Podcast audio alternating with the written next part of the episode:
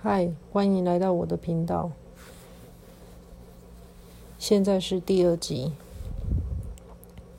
延续第一集所讲的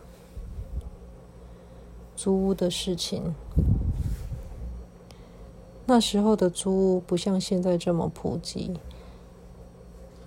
都是要在附近的布告栏区去找租屋的资讯。那时候我对租屋也不是那么清楚，所以就租了那一间的雅房。住了四个月后，实在受不了了，所以又搬到了中山国中站去。那时候为了省钱，还是继续住在雅房，也是一样木板隔间。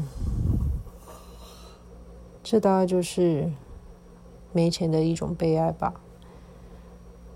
木板隔间很容易有许多蟑螂群聚，因为蟑螂喜欢潮湿的地方。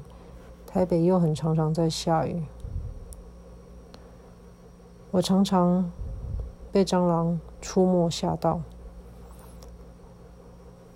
我的那一间房大概只有一张床，跟一个衣橱，还有一个书桌。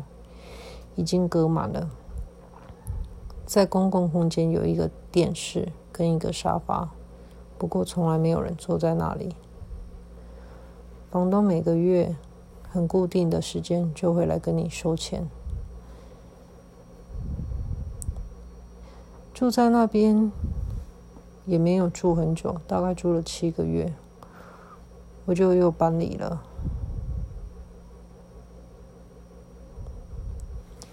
接下来，嗯，我换到的地方是位于龙山寺附近。这已经是我开始住进的套房。一开始还蛮开心的，但后来住了一阵子，悲剧就渐渐开始了。因为那时候我的床就靠在窗户旁边，然后那个床很小，每次一下雨的时候忘记关了窗户。雨就一直打进来，把我的床都弄湿了。因为房间也不大，所以床也没有可以搬动的地方。加上更离谱的是，过了半年，房东跑过来跟我说要增加我的房租五百块。我问他为什么，他说，因为他最近在公共空间漆了油漆。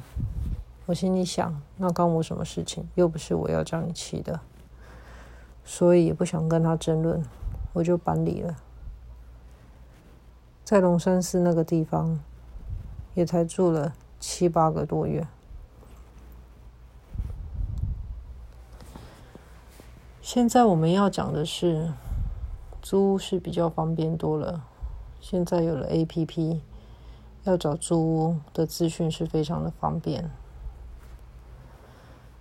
随着租屋的次数越来越多，对租屋也越来越有了经验。嗯，